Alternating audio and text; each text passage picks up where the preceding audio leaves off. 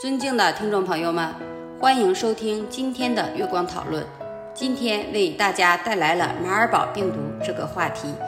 马尔堡病毒是一种烈性传染病病毒，属于纤维病毒科，与埃博拉病毒同源。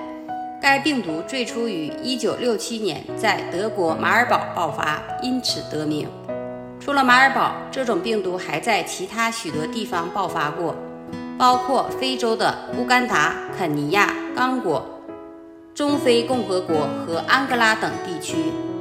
马尔堡病毒主要感染人类和灵长类动物，如猴子、黑猩猩和松鼠等。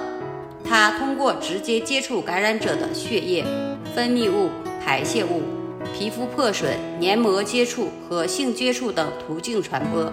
此外，空气传播也是一种可能的途径，例如感染者在呼吸、咳嗽或打喷嚏时释放的飞沫。感染马尔堡病毒后，患者会出现一系列症状，包括发热、寒战、头痛、肌肉疼痛、关节疼痛、恶心、呕吐和腹泻等。大约一半的患者会出现严重出血，如吐血、便血和咳血等。这种疾病的死亡率非常高，病发后一周内，患者的死亡率可高达百分之二十五至百分之百。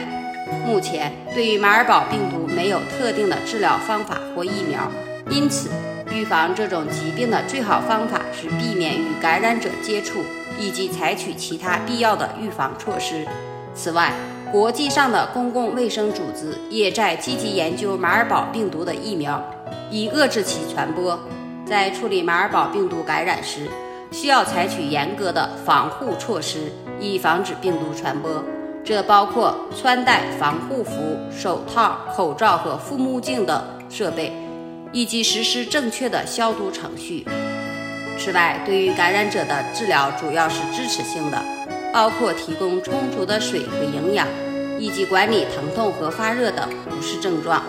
总之，马尔堡病毒是一种致命性病毒，对人类和灵长类动物构成严重的威胁，因此加强对这种病毒的监测和预防措施非常重要。